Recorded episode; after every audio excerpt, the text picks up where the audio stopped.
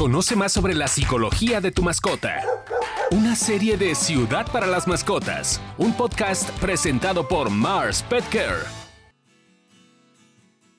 Señores, ¿cómo les va? Bienvenidos a Ciudad para las Mascotas, un podcast presentado por Mars Pet Care México. Y en esta ocasión estamos con la serie Conoce más sobre la psicología de tu mascota. Llegamos al episodio número 2 y en este episodio vamos a hablar de si tus problemas emocionales o de salud afectan a tu perro o gato. Y para acompañarnos está la amiga de este podcast, Esther Charles, médico veterinaria especialista en, comportamiento, que nos va a ayudar a entender cómo comprender la psicología de nuestras mascotas. Básicamente ese es, ese es el objetivo de esta serie, de estos episodios de junio. Entonces, Esther, bienvenida. Hola, Carlos. Mucho gusto estar aquí, ya sabes, aquí platicando de emociones y psicología de nuestras mascotas. Tú que eres especialista en comportamiento, ¿cuáles son las características de esta especialidad en tu caso? Eh, bueno, eh, en, las, en el estudio, primero eh, es una parte muy curiosa, ¿no? evaluamos cómo la parte de las mascotas en su entorno, ¿no? Como que fue lo primero, observaciones, vamos a sentarnos aquí y no intervenimos. Luego, pues, fueron las mascotas interviniendo mucho más en nuestra vida, entonces empezamos a estudiar eh, como toda la parte de relación humano-animal y, y obviamente por esta relación pues, ha habido consecuencias, ¿no? Entonces ya tenemos estrés, ansiedad, que es justo lo que vamos a hablar hoy, de cómo a lo mejor el entorno que nosotros le creamos a nuestras mascotas, cómo yo puedo estar modificando esas emociones eh, en mis mascotas y cómo a lo mejor algo que yo siento se puede estar transmitiendo tiene a mi mascota. Y hoy vamos a hablar de por qué esto sucede, ¿no? ¿Y como cuáles son las, las principales cosas que les podemos transmitir? Creo que el estrés sí es muy claro, ¿no? Sí, y el, el, estudio que hay donde realmente las emociones eh, están, o sea, mis emociones se transmiten en mis mascotas es el estrés. Hay un estudio donde se, se, se midieron la, las hormonas del estrés, el cortisol, eh, en muestras tanto del propietario como del perro, se tomaron muestras de pelo, se midió el cortisol y vieron que tenían eh, una relación eh, en la cantidad de cortisol que había en el pelo. Y esto quiere decir que entonces si el propietario está estresado, pues nuestra mascota está estresada. Y por ejemplo, ¿cuáles son las capacidades de los animales, de algunas especies, de detectar este estrés de las personas? Porque luego dicen que los perros pueden oler el, el, el miedo, ¿no? Y los gatos la tristeza también. Son muy receptivos. Hay que entender que tanto el perro como el gato, obviamente es, su comunicación es mucho a través del lenguaje corporal, que es lo primero que vamos a hablar. Entonces, si yo estoy tenso, pues eh, probablemente el perro vea de este humano está tenso. O sea, ellos han tenido miles de años para observarnos y saber pequeños cambios en nuestras gesticulaciones, en nuestra eh, forma en que movemos cada uno de nuestros músculos, ellos son como muy perceptivos a este tipo de cosas, porque ellos nos han observado mucho tiempo. Se nos ha olvidado un poquito observarlos más a ellos y aprender de ellos, pero ellos sí nos han observado mucho. Ellos sí nos tienen muy medidos. Entonces, si yo llego un día enojada porque tuve un mal día, mi perro luego, luego se va a hacer chiquito y se va a tensar porque va a decir, está bien enojada. Y él sabe que a lo mejor si yo llego enojada, pues no va a haber este saludo tan efusivo, no voy a llegar y darle eh, su latita, no voy a llegar y me voy a echar y acariciarlo. ¿Por qué? Porque a lo mejor yo estoy pasando por un mal momento. Sí, a lo mejor yo empiezo a ser impredecible, que a lo mejor se cambie el ambiente y yo empiezo a hacer cosas diferentes a las que hacía antes, eso también genera así como de, oye, oye, ¿qué pasa? ¿No? Estás cambiando la rutina que normalmente tenemos. Y eso hace que, que se pongan también igual de, de, ansiosos o que tengan también incertidumbre como yo. Si tengo miedo, a lo mejor yo empiezo a escuchar el ruido cerca de la casa, entonces yo empiezo a pensar, entonces empiezo a hacer como mucho paseo por la casa, pues también mi perro va a decir, ¿qué diablos pasa, no? Y, y bueno, y estos mismos ejemplos con los gatos. Los gatos, eh, si yo tengo un lenguaje muy agresivo eh, corporalmente, pues ellos van a decir, mira, yo mejor me escondo y te dejo ahí ser y que tú tranquila y yo me voy y, y me voy a refugiar porque seguro algo malo va a estar pasando. Yo creo que debemos aprender eso de nuestras mascotas, ¿no?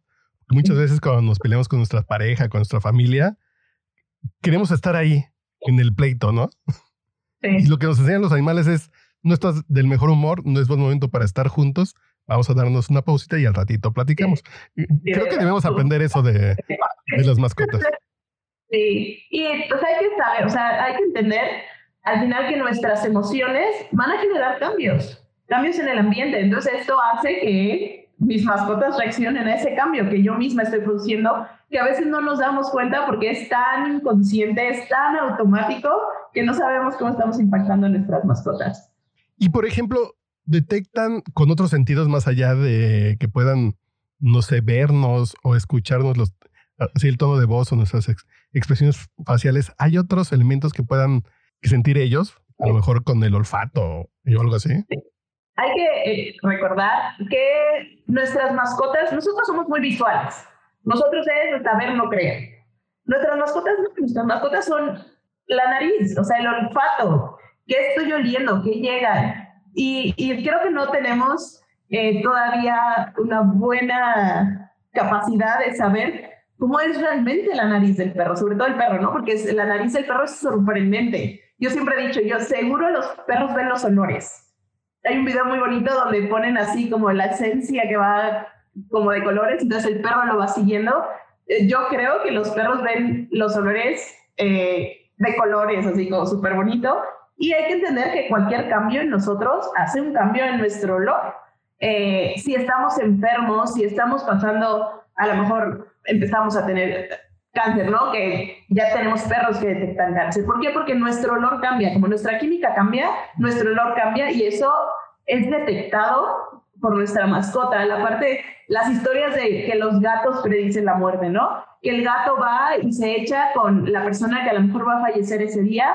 Puede ser por cambios de temperatura, también cambios eh, en el olor de, de, esa persona que a lo mejor atrae a, al gatito. Entonces hay que tener en cuenta que hay a veces los sentidos, sobre todo el olfato, eh, es muy difícil que nosotros lo, entendamos de qué manera lo procesa, pero está comprobado que ellos detectan cambios eh, fisiológicos, a cambios en, nuestra estructura química, entonces ellos son eh, una buena herramienta para de, detectar este tipo de cosas. Ahorita con el COVID, seguro hubo muchos perros que dijeron, este perro ya está detectando COVID. ¿Por qué? Porque cambiamos químicamente cuando estamos enfermos. Entonces también imagínate que llegas y tú estás a lo mejor empezando con una gripe, pues obviamente vas a oler diferente. Entonces a lo mejor tu perro ya sabe que cuando tienes gripe te vas a acostar, vas a estar más deprimido, entonces a lo mejor él va a estar mucho más tranquilo y va a parecer que está eh, también a lo mejor eh, como más triste y más tranquilo y vas a decir, bueno, ya, ya lo enfermé. Así entonces, si hay transferencia de, transferencia de, de emociones. Te digo que el que está comprobado que sí hay un estudio es el estrés. Pero bueno, teniendo esta tendencia, muy probablemente eh, el perro el perro y el gato que están tratando de relacionarse mucho con nosotros, a lo mejor mimeticen e, esa, esa emoción que nosotros estamos sintiendo. Igual que nosotros tratamos de hacerlo con las personas que queremos. Entonces, si mi mamá se siente mal, pues a lo mejor yo voy a estar un poquito más triste, voy a estar tratando de cuidarla, voy a ser más cuidadosa. Eh, igual, eh, el, perro, pues, al, el perro y el gato al, al final son parte de nuestro ambiente, entonces también van a ser como más cuidadosos. Y el tema de la tristeza también. Y de la felicidad también, ¿no? Yo creo que si nos ven que estamos de buen humor, activos, no sé, después de hacer ejercicio, de traer como las feromonas altas por eh, la endorfina después del ejercicio, pues sí, sí, debe haber algún cambio porque ellos lo van a sentir. Exacto. Al final cambia nuestro lenguaje corporal, cambia nuestro aroma corporal eh, y cambia la rutina, ¿no? De si estoy feliz, seguro voy a llegar y le voy a dar eh, una galletita eh, que a lo mejor no le di el día anterior, entonces se lo va a poner feliz y entonces los dos estamos muy felices, ¿no? Si yo llego triste, probablemente no voy a hacer contacto visual y, y por ejemplo, eh, también otro estudio que está comprobado es de cuando los perros y los humanos nos vemos, secretamos serotonina, que es una hormona que está relacionada mucho con, con, la, con la felicidad, ¿no? Entonces, cuando llegamos tristes, a lo mejor yo no hago contacto visual con mi perro, entonces no hay este shot de serotonina y entonces a lo mejor él dice, oh, me faltó mi dosis de serotonina, ¿dónde está? Y se va a ver más se va a ver igual de triste que nosotros. Y el tema este de los estudios que indican que, que acariciar a nuestra mascota nos baja el ritmo eh, cardíaco, la presión, eh, la presión arterial la ponen como en buenos niveles. Sí, también está comprobado, es 20 minutos acariciando a nuestra mascotita. Eso va a hacer que reduzca nuestra, nuestro ritmo cardíaco. Entonces, pues, va a bajar nuestra presión y vamos a estar mucho más relajados. Y pues, eso igual con ellos, ¿no? Llega la parte de que estamos en un ritmo eh, similar, entonces nosotros vamos a estar como muy relajados. Por ejemplo, en sentido contrario, si una mascota está estresada tal vez porque hubo eh, tormenta eléctrica, puede ser conveniente que tengamos este, ese contacto para, para transmitirles tranquilidad, ¿no? Sí, tratar de siempre, o sea, cuando vemos que hay un estímulo que le genera miedo a, a nuestra mascota, eh, tratar de que le demos la oportunidad a él de gestionarlo, o sea, si él quiere estar a lo mejor refugiado en un lugar específico de la casa, pues ese lugar a lo mejor lo vamos a hacer mucho más cómodo, le vamos a poner una camita, le vamos a poner a lo mejor ahí su comida y entonces ya cuando lo veamos tranquilo podemos empezar a acariciar. Si acariciamos a nuestro perro en momentos donde hay mucha tensión, eh, probablemente estemos reforzando esa tensión. Entonces tratemos de llevar a nuestra mascota a un lugar donde esté más tranquilo, donde la tensión baje y ahí sí podemos empezar a acariciar y reforzar y ahí damos premiecitos y estamos como tratando de decirle no pasa nada, todo va a estar bien pero tratemos de llevarlo a una zona donde él esté mucho más tranquilo. Eh, si lo vemos en medio de la sala, todo tenso, temblando, y ahí empezamos a, acariciarlo, podemos reforzar que esa conducta se perpetúe. Entonces, debemos de llevarlo a un lugar más tranquilo. No tiene que estar completamente relajado, porque al final hay un estímulo que le está generando miedo, pero sí que, que se vea eh, mucho más tranquilo de que a lo mejor lo que vimos al inicio, cuando él se percató de que ya iba a llegar una tormenta. Ok, y luego, ¿cuáles son las afectaciones que pueden tener las mascotas eh, si nosotros estamos tristes, estresados, enfermos, enojados? ¿Les podemos afectar su, salud? Aquí tenemos que ver más que lo hagamos la cronicidad si yo estoy teniendo una época de mucho mayor estrés y con esto yo le estoy cambiando totalmente la rutina a mi perro y yo en este momento llego de malas y lo único que quiero es llegar y encerrarme en mi cuarto, puede tener afectaciones en la mascota, porque como se empieza a hacer su ambiente impredecible, eh, cambian mucho las rutinas, a lo mejor no como a la misma hora, pues vamos a tener eh, esta cronicidad en la parte del estrés y sabemos perfectamente que el estrés tiene un impacto eh, en su salud. Entonces, si empezamos a ver que tenemos épocas eh, que a lo mejor nosotros estamos como muy estresados, pues empezar con, con, con, herramientas normales de nosotros para gestionar nuestras emociones. Si vemos que estamos muy estresados, tratar de tener nuestros cinco minutos donde yo me trato de relajar, donde a lo mejor hago una meditación con mi mascota, donde la acaricio, me trato de tranquilizar y empiezo a hacer una rutina que a lo mejor pues no me va a transformar, pero me va a ayudar a gestionar un poquito más el estrés para que este estrés no, no lo pasemos a la mascota y que este estrés no le vaya a tener consecuencias en su bienestar a largo plazo. Y en temas un poquito más, más, más serios y rudos, que mucha gente descarga su frustración y su estrés con las mascotas. A lo mejor como no lo pueden eh, descargar con un ser humano, llegan a casa y maltratan a un animal. Eh, entonces ahí también hay una afectación doble porque las vamos a estresar, los vamos a poner en este tema temeroso, de no van a saber qué está pasando. Eh, entonces, eso también puede ser muy, muy contraproducente para la convivencia que tenemos con nuestras mascotas. Exactamente, cualquier cosa que, empecemos a observar que rompe ese vínculo bueno, porque al final, o sea, tenemos mascotas porque es un beneficio para nosotros y nosotros somos un beneficio para ellos, ¿no? Hay una relación de simbiosis donde yo gano, tú ganas si empezamos a ver que alguien está perdiendo en esto, por ejemplo, a lo mejor empezamos a ver que pues nuestra mascota está teniendo algunos problemas de, de, conducta y eso me genera estrés, entonces eso va a hacer que se rompa un poquito el vínculo, o yo estoy estresado y lo que hago para desestresarme es eh, a lo mejor descargarlo con mi mascota, pues aquí se está rompiendo el vínculo y, el objetivo de tener una mascota en nuestro hogar. Entonces tenemos que empezar a evaluar, ok, ¿qué está pasando tanto en mí, qué está pasando en mi mascota y, cómo puedo solucionarlo? Y el tema es también que, que muchas veces puede ser un maltrato, claro, pero también la indiferencia, si no jugamos con ellos, si, si los ignoramos porque estamos presionados, tensos o no tenemos tiempo para convivir con ellos, también hay una afectación para ellos, ¿verdad? Sí, ahí también es, eh, ahorita ya estamos viendo que eso también es una forma de maltrato. ¿no? Eh, al final el bienestar o el buen bienestar no se está cumpliendo. Tenemos en mente perfectamente que yo le tengo que dar comida, que yo le tengo que dar agua, y que le tengo que dar a lo mejor un, un, refugio, ¿no?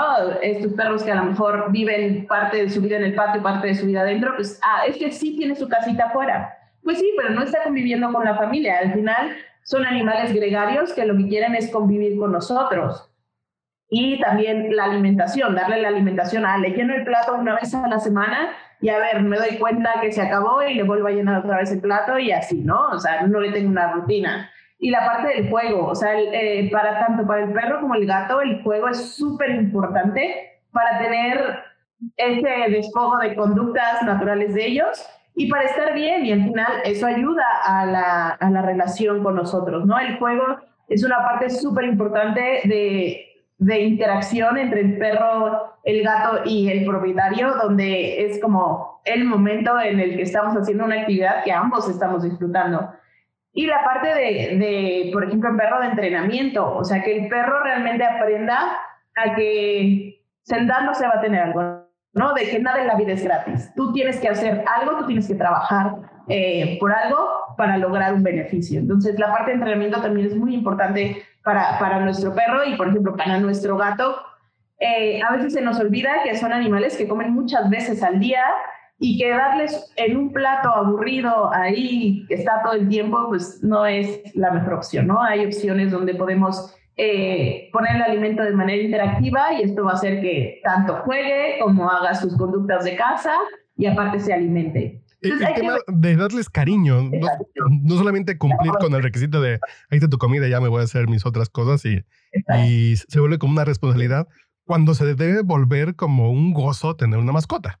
Exacto, cuando realmente, o sea, el objetivo de tener mascota es eh, esta parte de juego, esta parte de relacionarse. Y pues tener una mascota en la casa para que solo esté como un mueble en la casa, eso no es tener una mascota. Entonces tenemos que evaluarlo. Ok, ¿qué, qué parte o, qué, eh, qué objetivo está teniendo mi mascota en, mi vida, ¿no? Porque al final pues, eh, tiene que tener los beneficios y yo tengo que darle los beneficios de que tenga un hogar y y que tengamos una relación, porque digo, entre mejor esté la relación, eh, más beneficios va a haber para ambas partes. Pero para ir cerrando, Esther, creo que volvemos al punto del primer episodio que fue el de humanizar a las mascotas. El tema es nuestro. Las mascotas nada más, nada más responden a lo que nosotros hacemos. Si nosotros le ponemos una playera de la América a nuestra mascota, si nosotros llegamos a descargar nuestro estrés, si nosotros no tenemos esta responsabilidad emocional con las emociones de nuestra mascota, eh, pues la culpa es nuestra y nos tenemos que fijar qué estamos haciendo mal, qué estamos pasando por algún problema, a lo mejor de salud o, o, a nivel emocional. Entonces creo que también es importante para ser un buen dueño es tener esta conciencia de qué nos pasa, así igual como con las relaciones con los demás seres humanos, con los que convivimos de manera cotidiana, con nuestra mascota también. Yo estoy mal y lo voy a afectar a él, entonces vamos a ver cómo me voy manteniendo en forma tanto física como mental para no afectar a nuestra mascota y para tener esa relación placentera. Sí, y al final pues, las mascotas son un gran sostén para nosotros. Entonces, evaluar desde nosotros, bueno, qué estoy sintiendo yo y qué le estoy transmitiendo a mi mascota y cómo puedo hacer yo que esto esté mejor y cómo olvidarme un poquito de los problemas cuando ya llego con mi mascota y cómo eh, hago un vínculo con mi mascota mucho más fuerte y cómo realmente estamos teniendo los beneficios. Entonces, para cerrar, ¿y algo más que nos haya faltado, Esther? No, creo que completamos toda la lista. Entonces, solamente invitar a los amigos de Ciudad para las Mascotas de este podcast que nos compartan en redes sociales alguna anécdota de cómo eh, su mascota ha reaccionado a sus estados emocionales. Yo me acuerdo de niño cuando hacía yo algún berrinche lloraba por alguna razón, llegaba mi pastor alemán y se ponía junto a mí y me lamía las lágrimas. Y yo creo que son de esas cosas que quien lo ha vivido eh, nos hace un, vínculo inigualable con nuestras mascotas y nos vamos a acordar de esos momentos toda la vida. Entonces, si lo quieren compartir, en Facebook y, e Instagram, Ciudad para las Mascotas, y en Twitter, CD-mascotas. Esther, nos escuchamos en el próximo episodio, que es el próximo Muchísimas episodio, gracias. que es qué hacer cuando tu perro o tu gato es en extremo hiperactivo, agresivo o temeroso. Entonces nos estamos escuchando por acá. Esto va a estar interesante. Sí, sí, sí, sí, sí.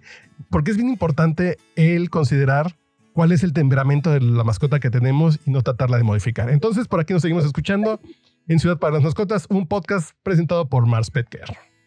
Gracias. Te queremos ver y escuchar. Comparte tus imágenes y comentarios con el hashtag Ciudad para las Mascotas. Facebook e Instagram Ciudad para las Mascotas. Twitter CD-Mascotas.